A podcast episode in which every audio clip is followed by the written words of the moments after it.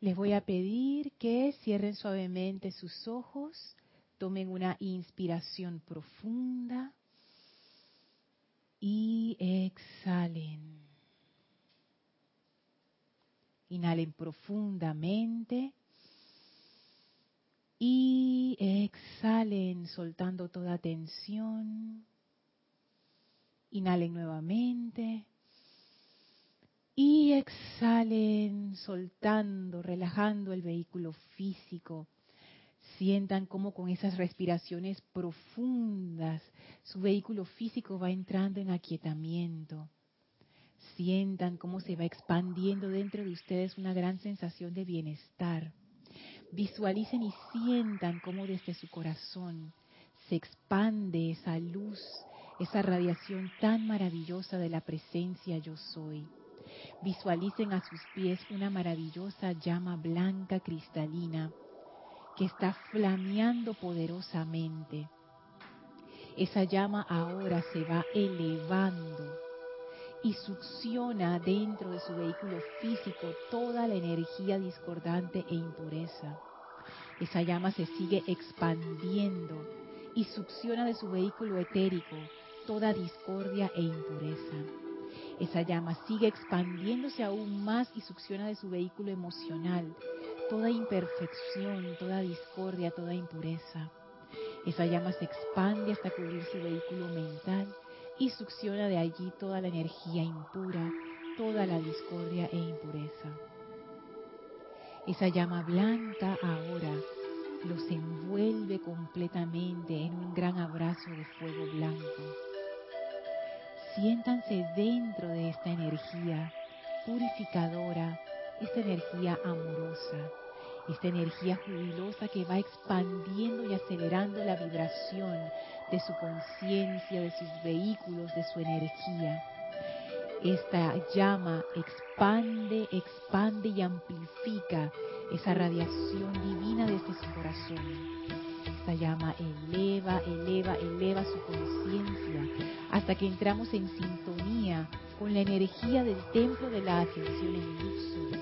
Y allá nos dirigimos en conciencia.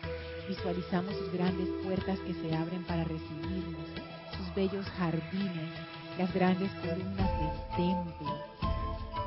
Sentimos la radiación de ese retiro maravilloso, el abrazo de fuego del amado Maestro Ascendido Serapis Bey, dándonos la bienvenida a su hogar. Y ahora avanzamos subiendo las escalinatas, atravesamos el primer templo, atravesamos el segundo templo, entramos al tercer templo. Buscamos ese ascensor maravilloso que es el cuarto templo, entramos. Y dentro de este templo aceleramos aún más nuestra vibración para subir en conciencia al quinto templo. Las puertas del ascensor del cuarto templo se abren y ahora abrimos suavemente las gigantescas puertas del quinto templo, ese maravilloso templo de luz con el brasero en medio donde flamea la llama. Y a nuestro encuentro sale a recibirnos el amado Maestro Ascendido Hilarión, sonriente, gozoso, con esa energía tan maravillosa que él encarna, la energía de la fe, de la verdad del amor. Y ahora entramos en comunión con el Maestro, sentimos como su aura nos envuelve a todos, nos unificamos en su presencia. Y abrimos nuestro corazón a plenitud con total confianza para recibir su bendición, para ser llenos de ese Espíritu de Dios, para ser magnificados divinamente. Y sentimos como al tiempo que toda esa radiación entra en y a través de nosotros, comprendemos más la enseñanza y nos convertimos en conductores conscientes de su quinto rayo de verdad, de sanación y de amor. Le damos las gracias al amado Maestro Servidor Darión por esta gran bendición y vamos a permanecer en este estado de conciencia mientras dura la clase, llenos de alegría, llenos de gratitud y de reverencia. Tomamos ahora una inspiración. Exhalamos y abrimos Bienvenidos sean todos a este espacio, maestros de la energía y vibración. Bienvenida Guiomar, bienvenida Elma, bienvenida Gaby. Gracias a todos los que están sintonizados a través de internet por Serapis Bay Radio o Serapis Bay Televisión. Gracias Edith por el servicio amoroso en cabina, chat y cámara. La magna presencia yo soy en mí reconoce, saluda y bendice la presencia yo soy en todos y cada uno de ustedes. Yo soy aceptando igualmente. Gracias por estar aquí, a mis bellas damas, mis bellas hermanas, compañeras de sendero, con las que comparto tanto y a las que amo tanto también. A todas. Gracias, sí. Es lindo tener más miembros de, de, familia, no solamente mi familia física, sino mi familia espiritual, en la que puedo confiar. Uf, mucho más de 10 años. La otra vez Guiomar me preguntó, creo que fuiste tú, Guiomar, dije 16 años, desde el 2002. ¿Del 2002? Sí, 2, 2002, 16 años. Así que qué rico tener gente con la que uno puede compartir. Así que Rodolfo se fue en ese periodo. No, se fue mucho después. Mucho después. Sí, uff. Así es que bueno, y gracias a todos ustedes que están sintonizados, mis bellas hermanas y hermanos que siempre están allí en el chat presentes. Muchísimas gracias a todos. Eh, no sé si te han mandado algunos saludos, Edith. Sí, vamos a leerlos porque siempre al final quedamos en el, al final de la clase sin el tiempo, entonces me salto los saludos. Sí, buenas tardes, amor y bendiciones para todos, hermanos, nos dice Olivia Magaña desde Guadalajara, México. Bendiciones, Oli. Buenas tardes, bendiciones para todos, feliz clase, nos dice Valentina de la Vega desde Madrid, España. Bendiciones, Valentina. Hola, mil bendiciones y un abrazo a todos. Nos dice Leticia López. Ah, Dios te bendice, Leti. Limitadas bendiciones de amor y luz, nos dice Yari Vega desde las cumbres Panamá. Bendiciones. Dios te bendice, Yari. La amarilla. Dios te bendice, querida Lorna. Dios los bendice a todos mis hermanos. Desde Mayagüez, Ah, Flor. Bendiciones, Flor. Dios te bendice. Hasta ahora ellos. Listo. Gracias, Edith. Sí. Ah, dije la amarilla no tiene nada que ver con Yari Vega, sino que la puerta azul estaba cerrada. Entonces yo le digo, hola Roberto. Da- da- damas y damos, dice Roberto, que acaba de llegar. Ok, y dice, le dije a Gaby la amarilla para decirle que era la puerta amarilla. ¿Se escucha el, el tu micrófono? Ahí. Pregun- te iba a preguntar qué nos vas a dar. ¿Cómo así? Él dijo damas y damos. Damos. Ah, damos. Ah, joder. Ah, Roberto nos trajo un postre. Ah, pes- pesada, eh, eh, pesada de nance, es un postre de, de esa fruta, nance, que es una frutita chiquitita amarilla, que aquí en Panamá hay muchos. Y los panameños, no, yo no sé si, no sé cómo se conoce el nance en otros países, con qué nombre. Nance. En Costa Rica es nance. Ok. Los panameños nos dividimos en dos. Los que nos gusta el nance y los que, los que les gusta el nance y los que no nos gusta el nance. No, yo no como nance.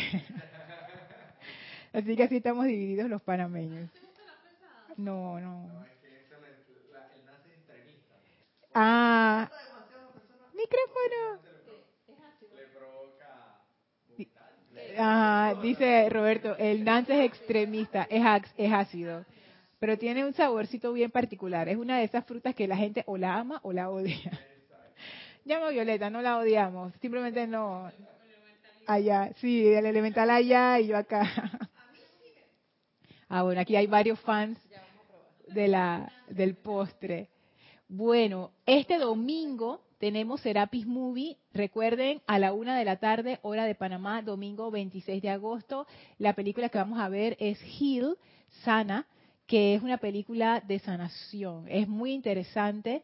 Eh, ya la habíamos visto a lo interno de- del grupo. A mí me encantó. Es, esa, es, es un documental más que una película. Así es que si están interesados en temas de sanación o de temas relacionados con la salud, eh, los invito a ver Gil, la película de este Serapis Movie, domingo 26 a la una de la tarde, hora de Panamá. Y bueno, saben que vamos a comenzar de una vez porque siempre el tiempo es increíble lo rápido que pasa. Ya él me está chequeando el reloj para ver si estamos bien. estamos bien. Voy a comenzar a donde, por donde quería llegar en la clase anterior. Porque en la clase anterior hablamos de muchísimos temas. Hablamos acerca del sacerdocio, hablamos acerca de, de lo que es del Espíritu Santo. Hablamos también em, de lo que es la fe y que esa fe es producto de tener ese fuego viviente en el corazón y ese fuego viviente es ese reconocimiento de que Dios está en ti como algo vivo, no como un concepto. Entonces tratamos varios temas y la razón de la que tratamos varios temas es porque los estaba llevando a través de, un... Perdón, ¿qué pasó? Es una receta que llegó.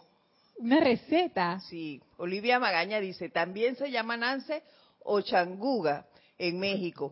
Y se comen las bolitas con limón, sal y chile. Por supuesto que tenía que ser Chile, tenía que ser Guadalajara, todo se come con chile. Yo llegué a comer caña de azúcar con chile. Ay, qué cosa tan deliciosa, oye, delicioso. Gracias, Oli. ¿Chanqué? Chan... Changuga. Ok, pero bueno, bueno, sabemos entonces que en Guadalajara se dice Nance también. O sea, que la gente lo conoce, Nance es internacional. ok, entonces todo esto que les estaba comentando en la clase anterior tiene que ver con un libro que me encontré de Tony de Melo, buscando información acerca de la vida de Pablo el apóstol, metiéndome dentro de lo que es la tradición cristiana, de la cual tengo que admitir que conozco muy poco, pero bueno. Y me gustó mucho porque las palabras de Tony, de Tony de Melo me hicieron pensar bastante. Sé que ustedes también, porque fue una clase bien movida la clase anterior. Y todo lo que habíamos visto era la visión que Tony de Melo tenía.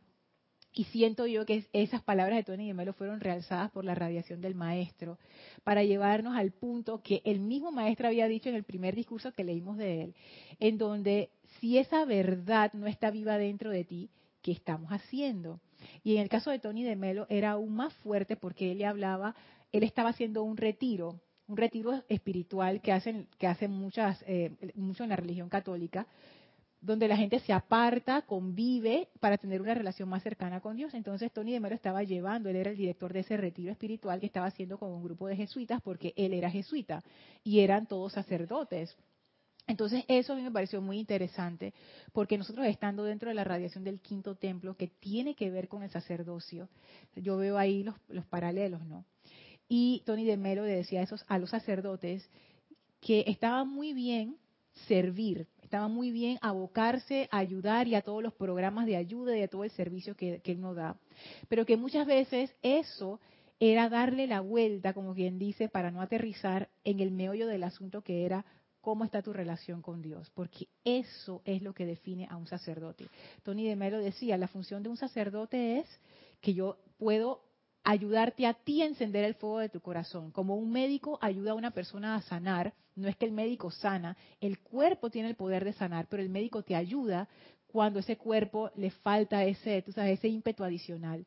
Y cuando nuestra llama se apaga, que es cuando empezamos a experimentar esa, esa, ese sentimiento como de que nos sentimos abandonados, nuestra vida está sin rumbo, incluso hasta depresión, uno debería poder ir donde un sacerdote y ese sacerdote debería poder meterte ese espíritu, porque supuestamente ese sacerdote ya tiene ese espíritu vivo dentro de él por su comunión con Dios y te puede a ti insuflar de esa energía para que tú de una vez despegues, como, como cuando un carro se queda sin batería y va otro carro y le pasa ahí con, la batería y de una vez el carro arranca los jumper que le decimos aquí en Panamá, que usamos un montón de anglicismos.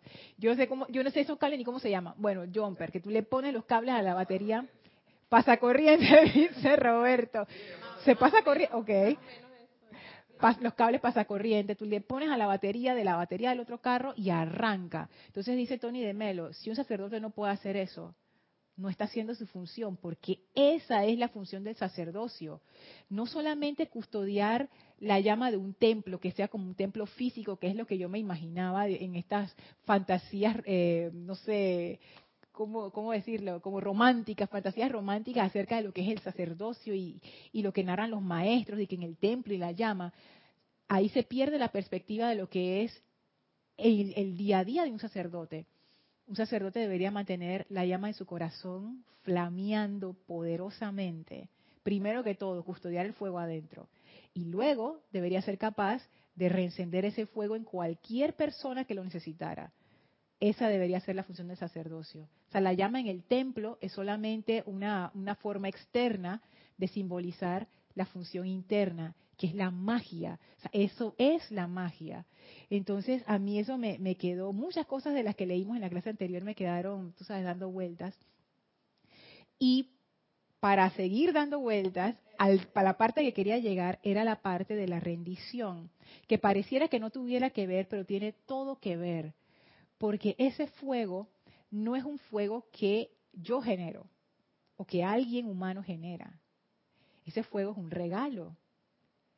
Y ese fuego viene a uno a través del acto de pedirlo y de aceptarlo. Pero ese acto involucra rendición. Y fíjense lo que dice, esto es un discurso del arcángel Rafael, que eso está en el diario de la Madre María en el apéndice 3. Y lo pueden encontrar las palabras que voy a leer en la página 175. Y dice así el arcángel Rafael, ahora mis amados, ustedes son diligentes, son honestos, son sinceros y son desprendidos. Y entre paréntesis dice, eso piensan. Ese es el arcángel Rafael, ellos son así, los seres de quinto, los seres de quinto rayo. Yo no sé, esto, esto puede ser mi percepción, que es una percepción humana, obviamente, pero los seres de quinto rayo tienen un sentido del humor así bien, bien interesante.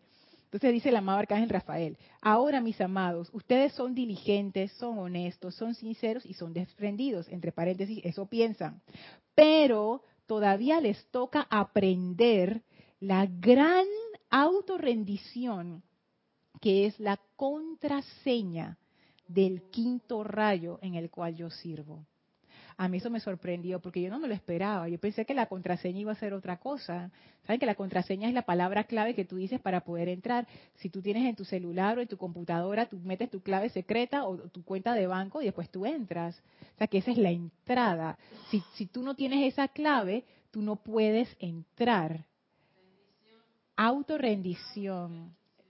Ahora, mis amados, ustedes son diligentes, son honestos, son sinceros y son desprendidos. Eso piensan, eso piensan. Pero todavía les toca aprender la gran autorrendición, que es la contraseña del quinto rayo en el cual yo sirvo. El servicio de este rayo requiere de todo hombre y mujer verdaderamente consagrado el estado de gracia escuchante del cual tantas veces les ha hablado mi amada María. Y a mí me parece interesante que él haga mención de las características de los estudiantes en ese momento. Ustedes son diligentes, son honestos, son sinceros y son desprendidos. Y después dice, eso piensan. Entonces es bien interesante porque el que realiza esa función de pensar como nosotros lo entendemos, eso está en el mental, en el mental inferior. Y en su contraparte etérica de la mente, ¿sabes? Ellos son como un equipo. Ahí es donde está situada nuestra, entre comillas, identidad, lo que nosotros pensamos que somos. Todas nuestras memorias, marrumancias, cosas buenas, cosas malas, ahí está todo mezclado.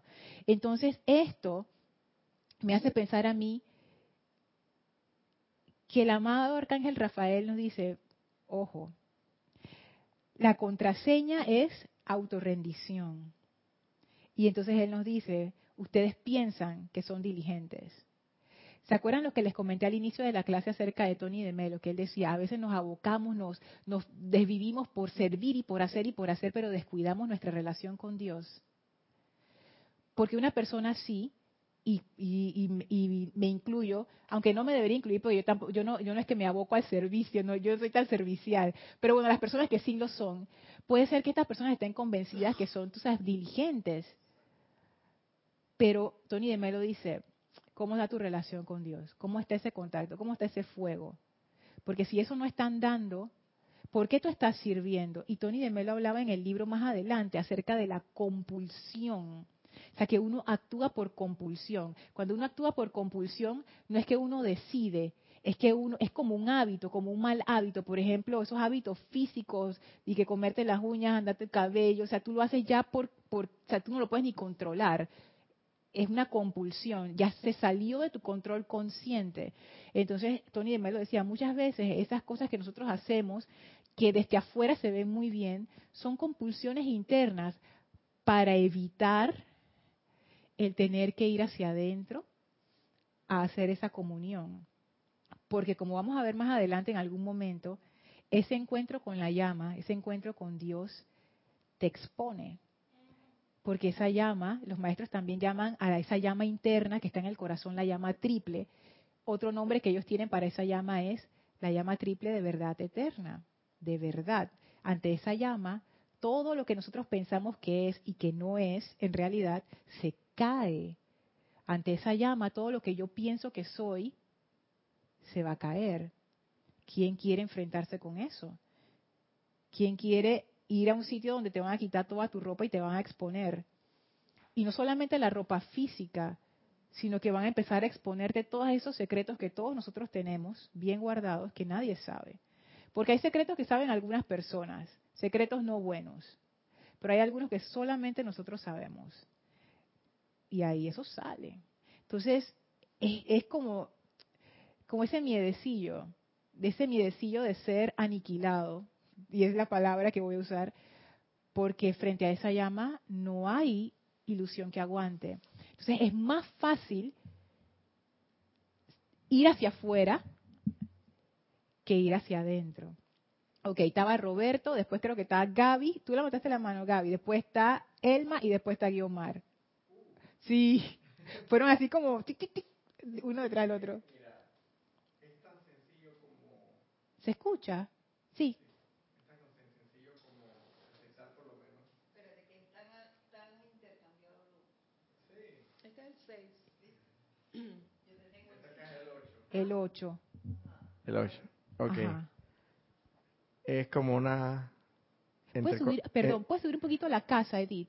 Para tener ese... un poquito de lo que estás hablando es como aceptar la verdad, por lo menos cuando uno entra en la enseñanza de las reencarnaciones. Si tú aceptas, ¿verdad? Porque tienes que aceptarla para poder estar en comunión con Dios, porque sabes que es a través de tantas vidas que vas a lograr la santidad, la purificación y todo esto. Pero al mismo tiempo no quieres aceptarla porque se te cae todo el escaparate de la identidad actual de la personalidad. Y si tú eres una modelo esplendorosa, famosa, reconocida, y todo tu físico, tú estás enormemente enamorado de tu físico, pues entonces te va a caer, porque es una ilusión. Entonces, no es el miedo aquel de que no hace la reencarnación, ok, todo bien, está perfecto, pero la dejo por allá, no, no, me, no medito en eso, no, me, no ahondo en ese asunto, ni lo toco, pero lo tengo en conciencia, lo tengo en el RAN, sin embargo, no ahondo porque sé que tarde o temprano me va a desboronar toda mi actual identidad. Oye, ¿sabes que ese ejemplo me gusta? Uno no tiene que aceptar nada, uno no tiene que aceptar la reencarnación. Pero el ejemplo es interesante porque ponte que una persona que esté muy identificada con su cuerpo físico, y en cierta medida todos nosotros lo estamos. Si no lo fuera así, envejecer no sería un problema, pero sí lo es, porque nadie quiere ponerse viejo. Entonces cuando uno ve las fotos de cuando uno estaba más joven, uno dice, ay, mira, con un sentimiento, pero en realidad uno no es el cuerpo. Pero imagínate qué tendría que pasar para que una persona se diera cuenta y se desapegara de esa identidad con el cuerpo.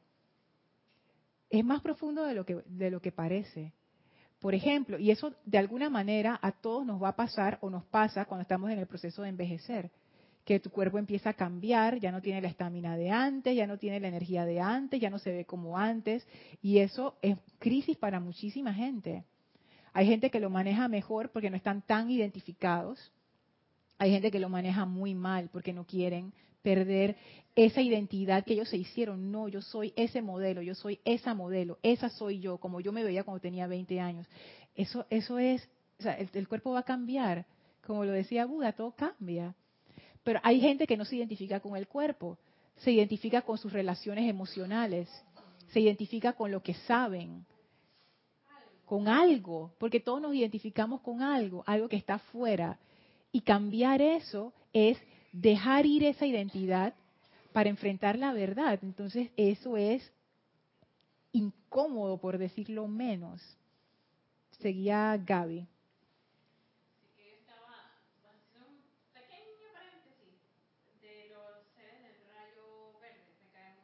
Ah, ok. Eh, Pablo Saulo de Tarso en estos días, no sé por qué, pusieron ese video yo como ¿Está encendido? para que te dijera a ti. No, está Ajá, apagado. aló. Ajá, ahí sí. Ya. En estos días que estaba diciendo que los seres del quinto rayo me caen muy bien. Y eh, en estos días que estaba viendo la tele, en un programa de cable, estaban dando Disque Mundos Perdidos, la historia de Saulo de Tarso. Mira tú. Entonces, Saulo de Tarso, vamos para un pequeño paréntesis. Él era turco.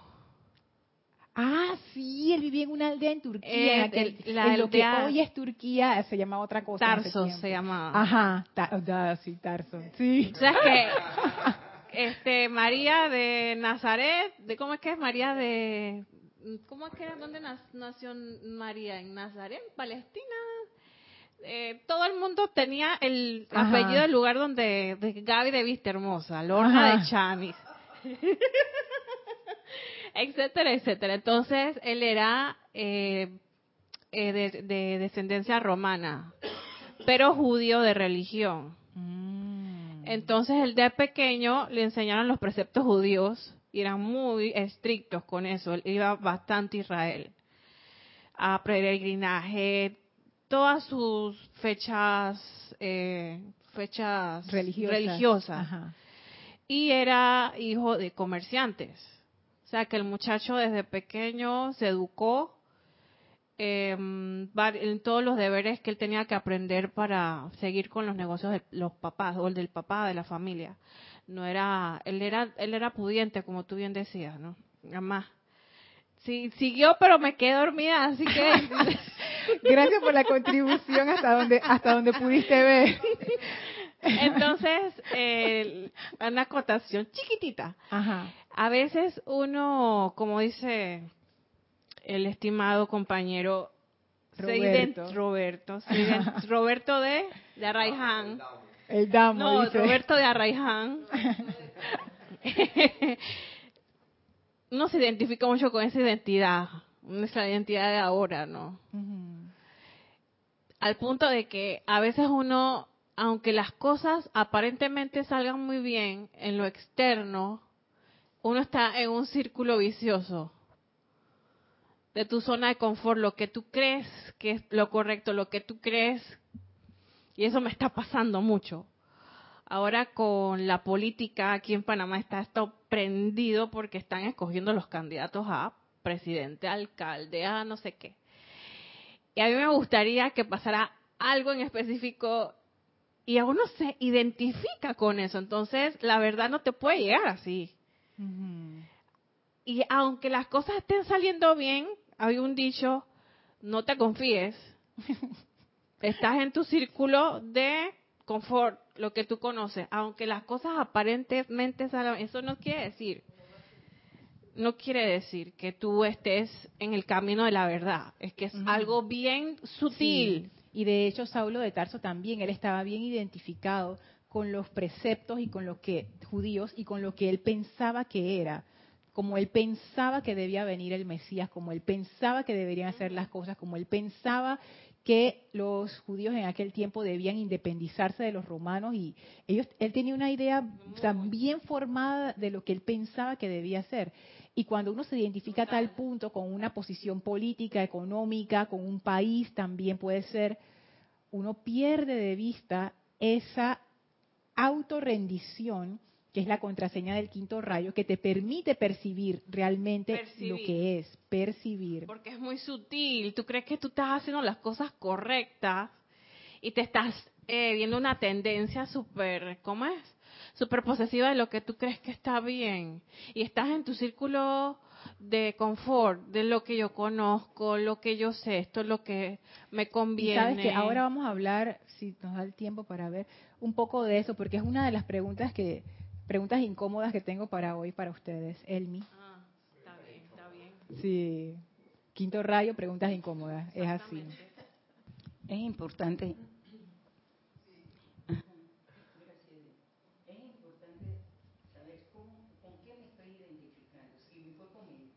Sí. mi cuerpo emocional o mi cuerpo físico. O todos. Pero cuando ya yo estoy consciente que yo estoy trabajando una eh, curación mental, emocional y físico, Ujú. trabajando para poder depurar todos esos archivos que están ahí, para poder centrarme más en ese sentimiento de la presencia y, y todo el ser de luz.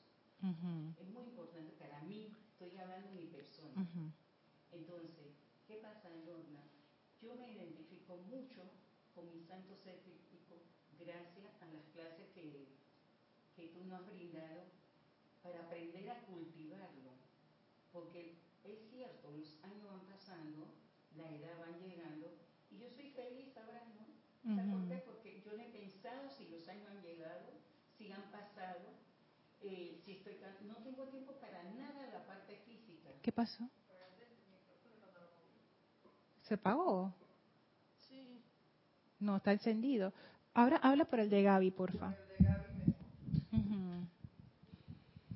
Sí, No sigue por donde iba. Sí, Que sí en- se escuchó. Ajá, nada más la última parte No que se escuchó. no se escuchó nada. sí. Ok. Bueno, es importante, como te estaba diciendo, en qué parte me identifico. Puede ser mi cuerpo emocional, mental, físico o etérico.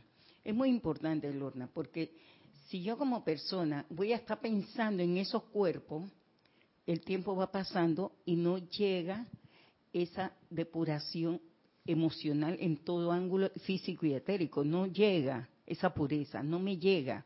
Entonces, si yo estoy interesada en encontrar la- al santo ser crítico para realizar un trabajo como él nos, nos tiene aquí en la tierra, yo tengo que aprender, liberarme de mi contorno, de mi edad, de, todo lo que está a mi alrededor, porque eso me absorbe tiempo y no puedo dedicarle eso, porque no puedo sostener Las dos, dos cosas. dos cosas, a la parte física o la parte emocional.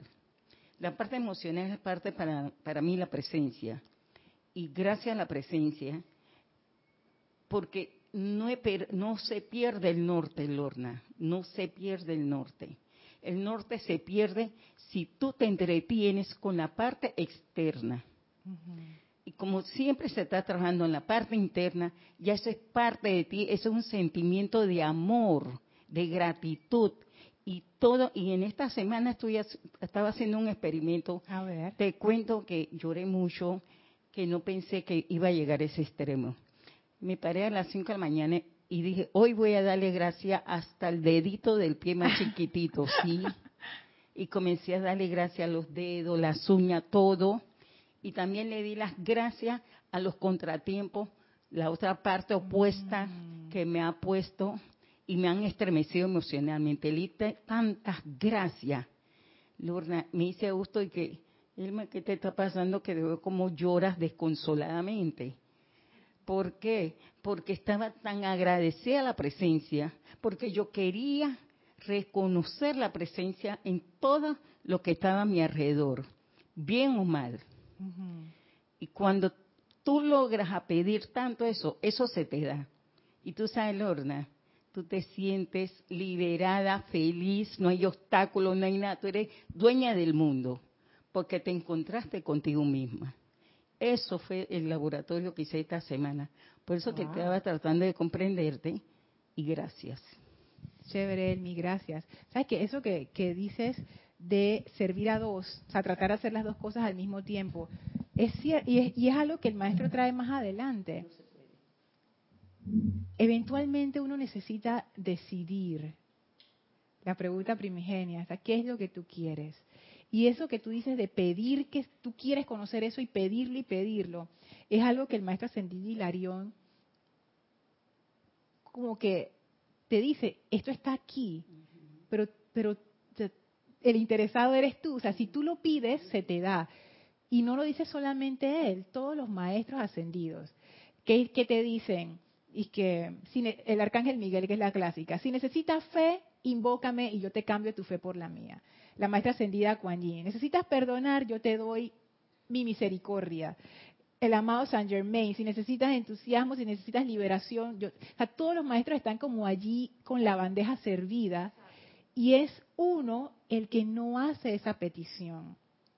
Y todo lo que han dicho ahora, y nada más falta Yomar, es como la introducción a todo lo que tengo para ustedes hoy, porque tiene que ver con eso. Tiene que ver con lo que dijo Gaby del círculo de confort, tiene que ver con lo que dijiste tú acerca de pedir eso y de querer estar allí, hacer esa relación de amor y de dejar de poner la atención en lo otro.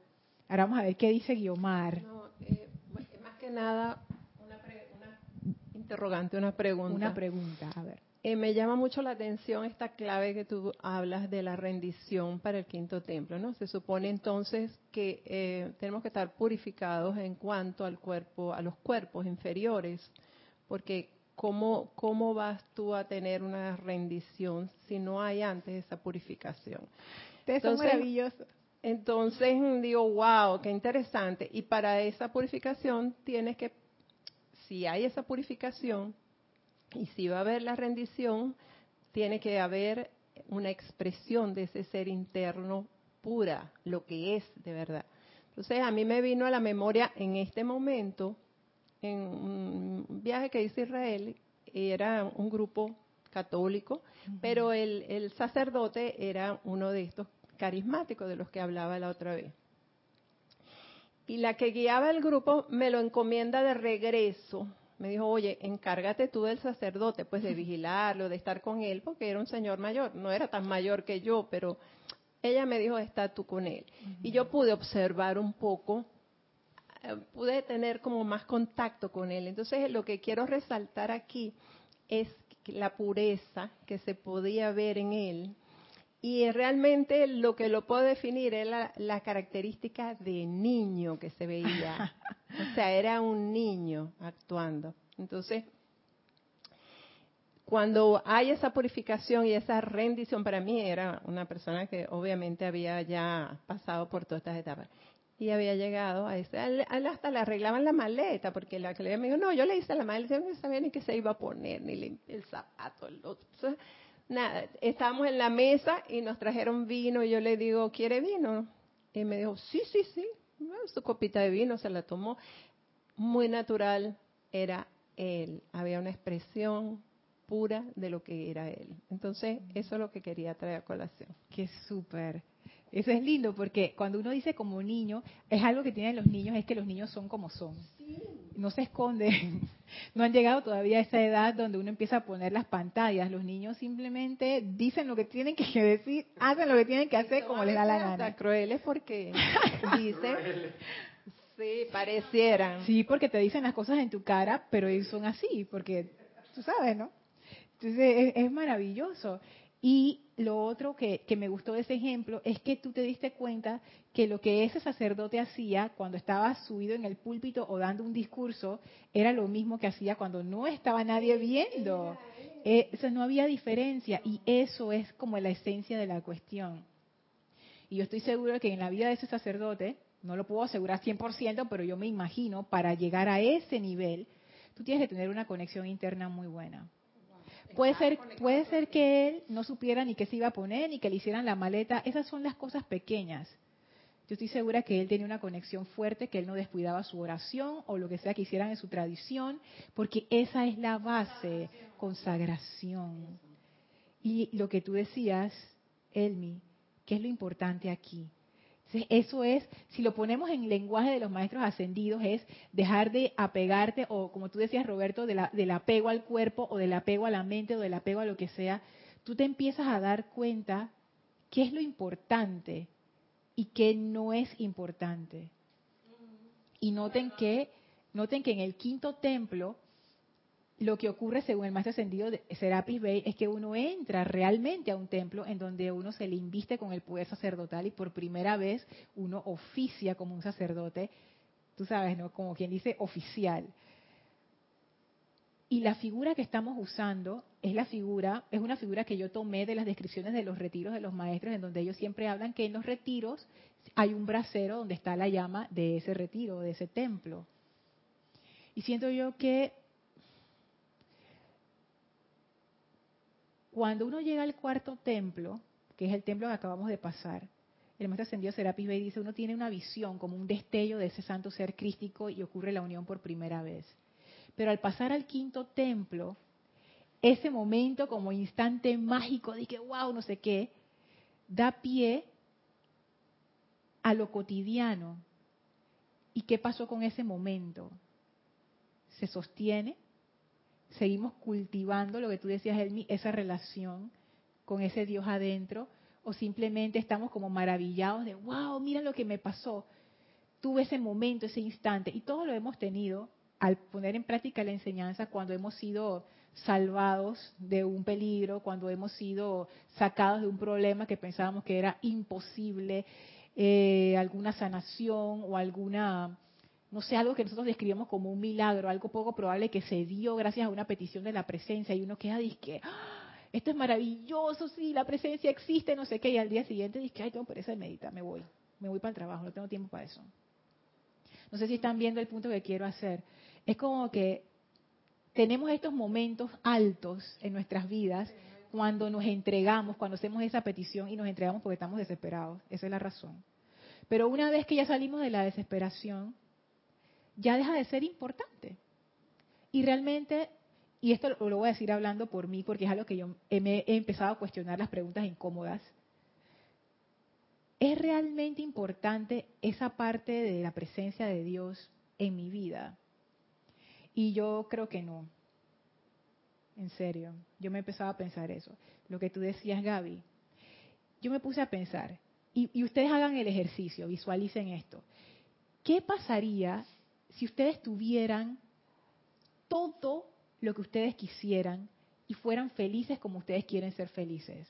la felicidad más grande del mundo, ¡pa! se les cumplió ya. Para el resto de su encarnación. Todo lo que ustedes necesitan, cubierto. Tienen todo lo que quieren. Amor, provisión, paz, júbilo, belleza, salud, relaciones humanas felices ya estás, como quien dice, lleno. En ese escenario, ¿yo necesito la presencia o ya yo estoy bien? A ver, ¿quién levantó la mano? Gaby. ¿Tú levantaste la mano, Yomar? No, Elma. Gaby, Elma. Eh, pero la pregunta es de que yo, si yo tengo eso desde pequeña o... desde ya. Ya, así que, listo. Ya o que no conocía la presencia. No, no, no en este la conozco y en este estado actual se todo lo que yo quisiera. Ya eres feliz para el resto de tu vida. Vas a ser feliz para el resto de tu vida. Es que ya, es que yo no sé si es que yo voy a contestar muy Vamos, vamos a donde Elma mientras Gaby piensa. Elmi, ¿qué tú dices? Ah, con el micrófono de, de Gaby, Elmi. Lorna, para mí es importante la presencia porque yo no tenía nada. No, no, no, pero olvídate del pasado. En este momento de aquí para adelante tú vas a ser feliz para siempre. Sí, es que te, estoy tocando esto porque si yo no tengo nada y hoy día yo tengo la vida, la paz, la sanación, que es lo más básico, yo dependo de la presencia, Lorna. Yo necesito de ella. Si ella es mi compañera, ella es mi todo. Esa es la que me mima, la que me da de comer, esa es la que me dice, Elma, dale, Elma, levántate, vamos, se puede. Ese es mi amor. Si tú me dices, te voy a quitar presencia, y yo, bueno, Lorna, estamos mal porque ya no voy a vivir entonces. Pero es que ese es el punto, ese es el punto al que yo quería llegar. Ese es el punto. Yo me di cuenta que yo no pienso eso. Yo me di cuenta que lo que yo realmente siento es, ¿Qué pasaría si a mí se me concediera todo lo que yo quisiera y fuera feliz para el resto de mi vida? ¿Ves? ¿Ves, dónde está la cuestión aquí? Es lo que decías tú, Roberto. ¿Dónde está mi felicidad?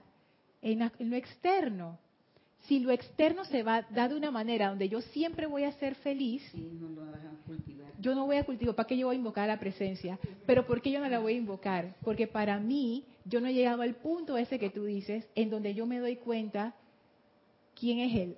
Voy a decirlo de esta manera, va a sonar un poco feo, pero bueno, lo voy a decir. ¿Quién es el amo? ¿Y quién es el siervo? Yo pienso que yo estoy en control de mi vida, tú sabes, ¿no?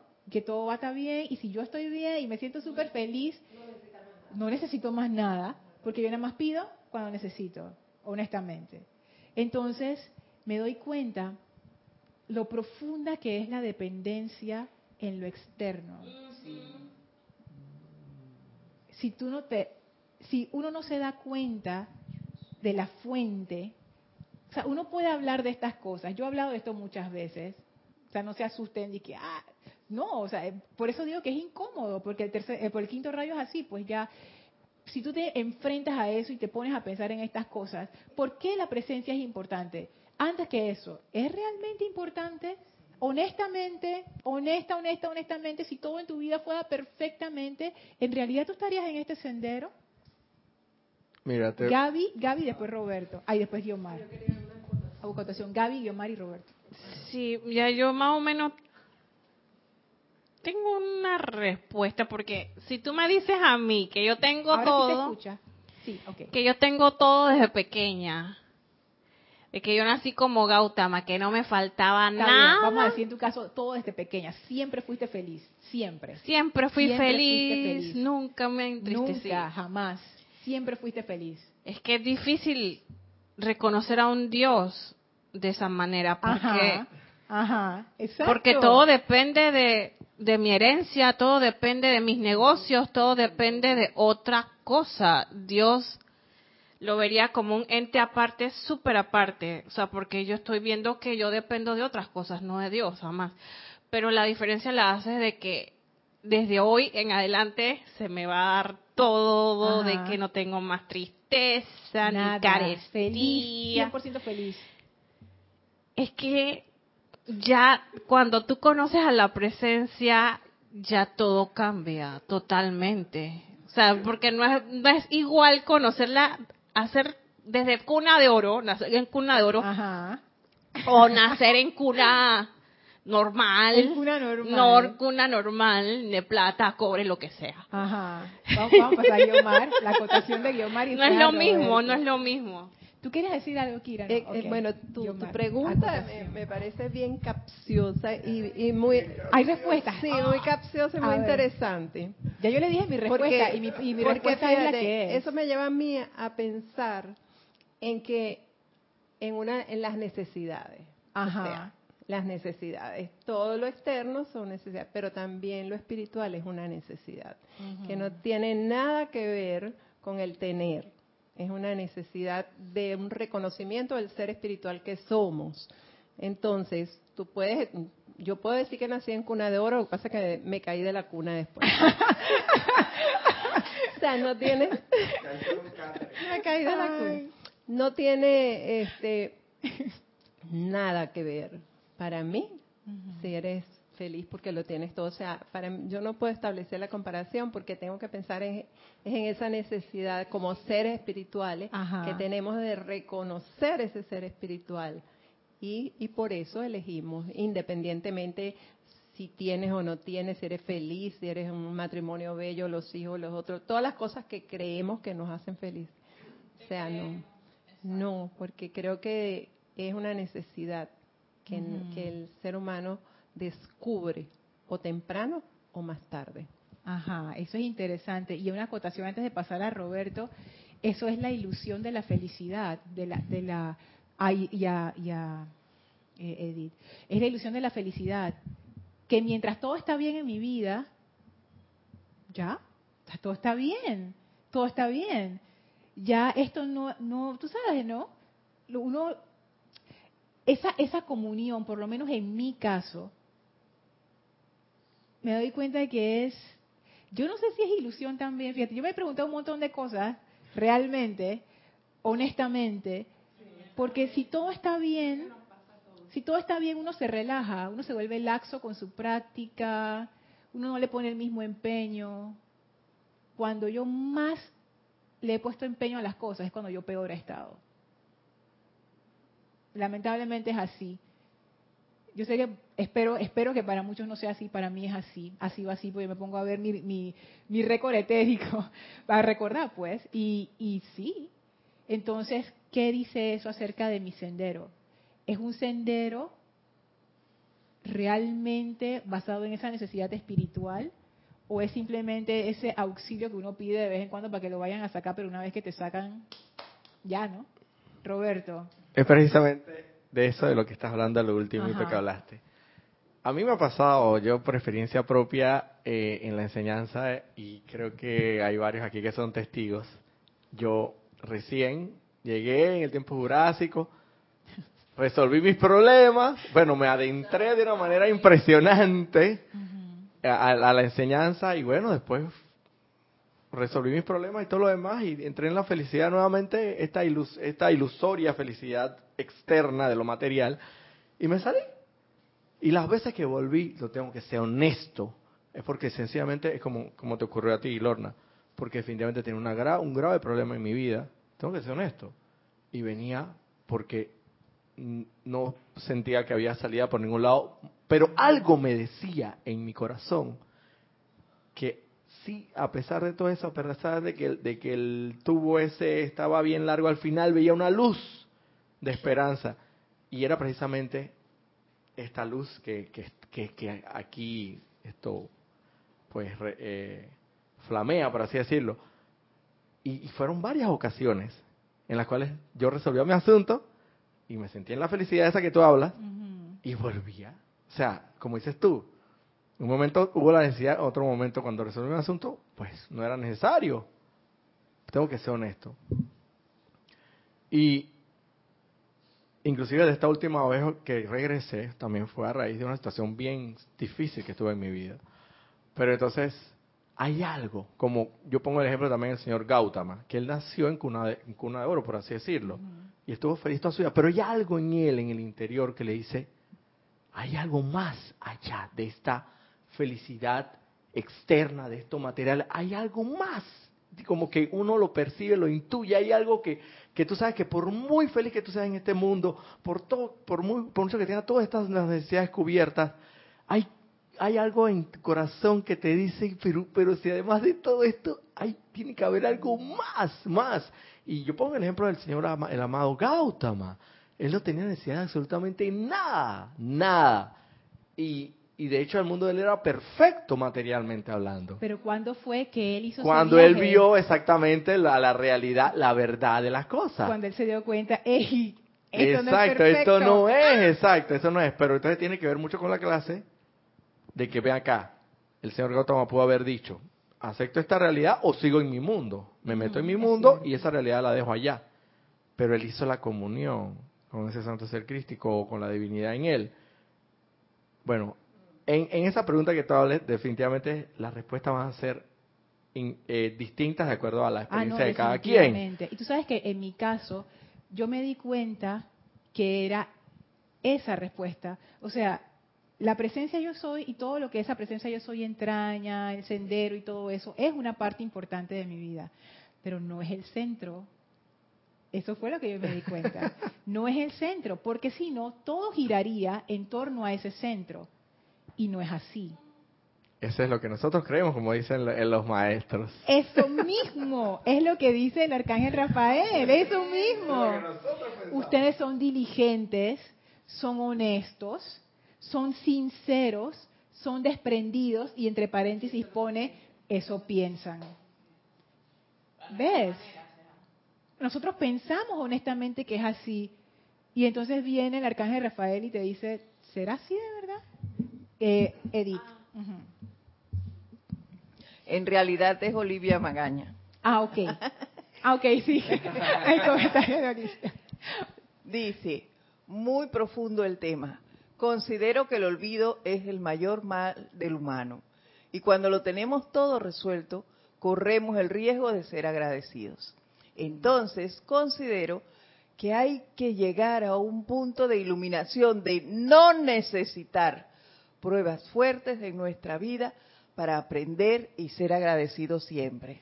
Oh, sí, Oli. Porque entonces, claro, eso es lo que yo me pregunto. O sea, para sostener mi sendero espiritual, ¿qué significa? Entonces, que yo necesito seguir pasando por pruebas fuertes en mi vida para entonces volver a esa presencia, para volver a subir, para entonces, cuando la cosa se arregla, bajar de nuevo y tú sabes, ay, me, me tiro en mi zona de confort ahí. Y eso Eso es algo que yo veo en el simbolismo que estamos usando del quinto templo. En medio del templo, templo circular, y si se acuerdan del ejercicio del centro del universo, en el ejercicio decían que nosotros estábamos en el centro y que alrededor estaban todas las cosas. Bueno, yo veo ese templo como todas las cosas, pero en el centro de ese templo está la llama. Y eso es lo más importante de ese templo lo más importante, lo más importante. Eso es lo que decía Tony de Melo. Tu conexión adentro. ¿Dónde están mis raíces? Diría la amada Caridad que le dijo a, lo que le dijo allá a Lady Nada cuando la estaba entrenando. ¿Dónde están tus raíces ancladas? Y yo me puse a ver dónde están esas raíces. Están en ese fuego central de ese templo o no. Lo que dice el arcángel Rafael, eso piensan. Y yo me miré en ese espejo que decía el arcángel Rafael, la autorrendición. La autorrendición, yo creo que aquí hay bastante que ver porque no es tan fácil como uno pudiera pensar. uno lo puede ver desde un punto de vista superficial y hablar acerca de esto y decir, ah, sí, entregarte a la presencia y bla, bla, bla, bla, bla. Pero en realidad, ¿qué significa eso? Yo reflexionando, por lo menos en mi caso, pues es la reflexión que les puedo dar, obviamente, no puedo hablar por los demás. Yo siento que yo he perdido esa, eso que tienen los niños, que tú decías, esa capacidad de asombro de, wow, darme cuenta que esa presencia, que es la, la presencia, el espíritu, vamos a decirlo de esa manera, el espíritu, es lo que anima al cuerpo y a la mente. Y yo lo que estoy haciendo es como bajando eso y poniéndolo a mi nivel. Les quiero leer algo que no les pude leer la vez anterior de una sección de, de lo que Tony de Melo decía porque el inglés no me dio, pero esta vez lo traduje de antemano, porque lo quiero leer completo antes de cerrar la clase. Y eso tiene que ver con todo lo que hemos hablado. Y Tony de Melo decía así, alguien ha dicho correctamente que el pecado contra el Espíritu Santo es ya no creer que Él, o sea, el Espíritu Santo, puede cambiar el mundo, ya no creer que puede cambiarme a mí. Este es un tipo de ateo más peligroso que aquel que dice Dios no existe porque al decirse a sí mismos que creen en Dios, se han cegado a sí mismos en un ateísmo práctico del cual están poco conscientes. Dicen, Dios ya no puede cambiarme, Él no tiene la voluntad ni el poder para transformarme, para levantarme de los muertos. Yo sé, porque lo he tratado todo, he hecho tantos retiros, he orado fervorosamente, he, he tenido tanta buena voluntad, pero no ha ocurrido nada. Eso es lo que dicen las personas estas. Y Tony me lo dice, el Dios de estas personas es por motivos prácticos un Dios muerto. A mí se me llamó tanto la atención, porque yo me di cuenta, por supuesto que esto conscientemente no es así. A nivel consciente, como dice el arcángel Rafael, yo soy como dice aquí, o pienso que soy honesta, sincera, desprendida, no sé qué. Eso es, esa es como la identidad que yo tengo ahí, eso es lo que yo pienso que yo soy. a mi manera. Claro, a mi manera, porque adentro, en la parte subconsciente de lo que yo realmente siento, yo estoy como estas personas, yo, yo bajo esa presencia a mi nivel y somos de tú a tú. ¿Se acuerdan que en la Biblia dice que Dios nos hizo a su imagen y semejanza? Bueno, yo hice a la presencia a mi imagen y semejanza. O sea, si yo no puedo salir de este asunto, Dios tampoco me puede sacar, porque somos iguales. Cada vez que ustedes han dicho, cada vez que ustedes han dicho, este problema es demasiado grande, ni la presencia me puede sacar, o lo han sentido, porque uno no lo dice. Pero cuando están haciendo estos decretos, y sienten la derrota, es esto que dice Tony de Melo. Estamos poniendo la presencia a iguales a nosotros. Hey, si yo no lo puedo hacer, nada lo puede hacer. Y el problema que eso tiene con la rendición es que ¿quién es el centro de ese templo?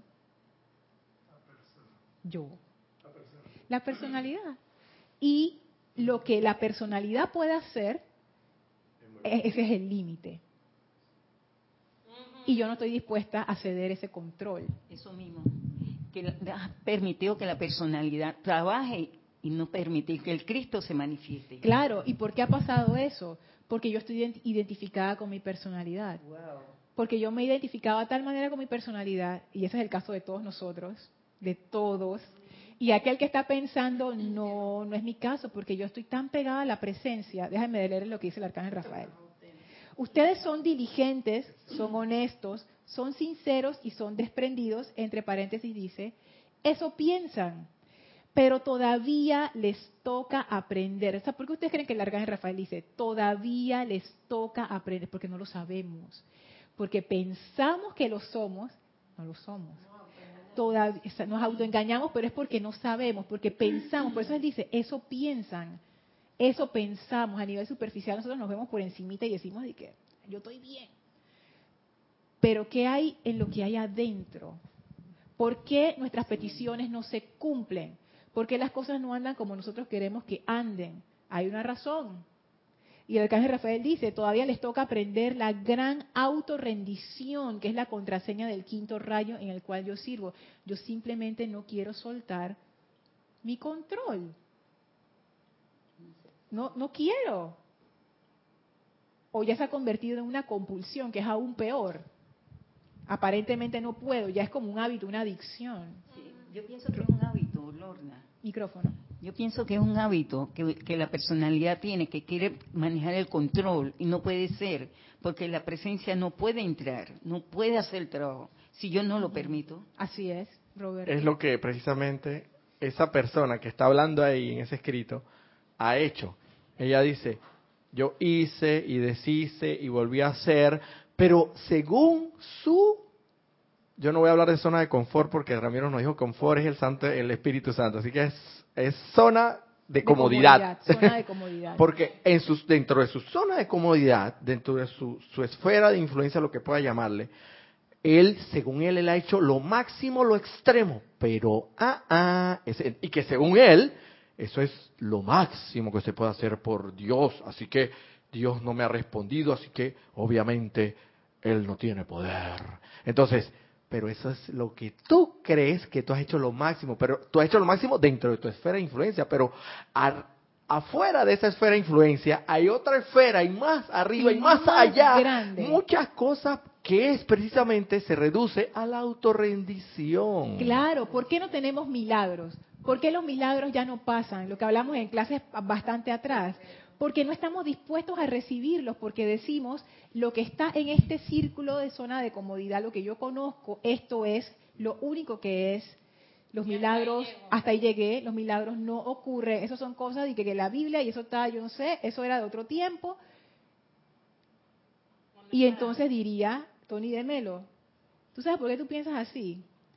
Porque tú no tienes contacto con esa fuerza divina. Tú necesitas un sacerdote, o en nuestro caso, a un maestro ascendido que nos insufle de eso. Tenemos que experimentarlo, porque si no lo experimentamos, vamos a seguir trancados dentro de esa conciencia, Edith.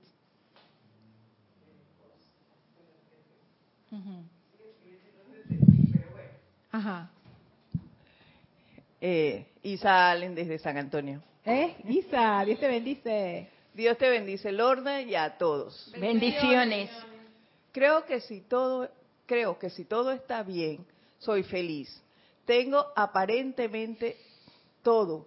Sigue siendo algo externo por los, por los teneres. Cuando estoy en lo más profundo del mar, en el peor momento de mi vida, aquí sí tengo que empezar a cuestionar e invocar por asistencia. Sabemos que va a manifestarse el bien, aunque sea en pequeños pasos. Es el hábito de centurias y vendrán los cambios drásticos.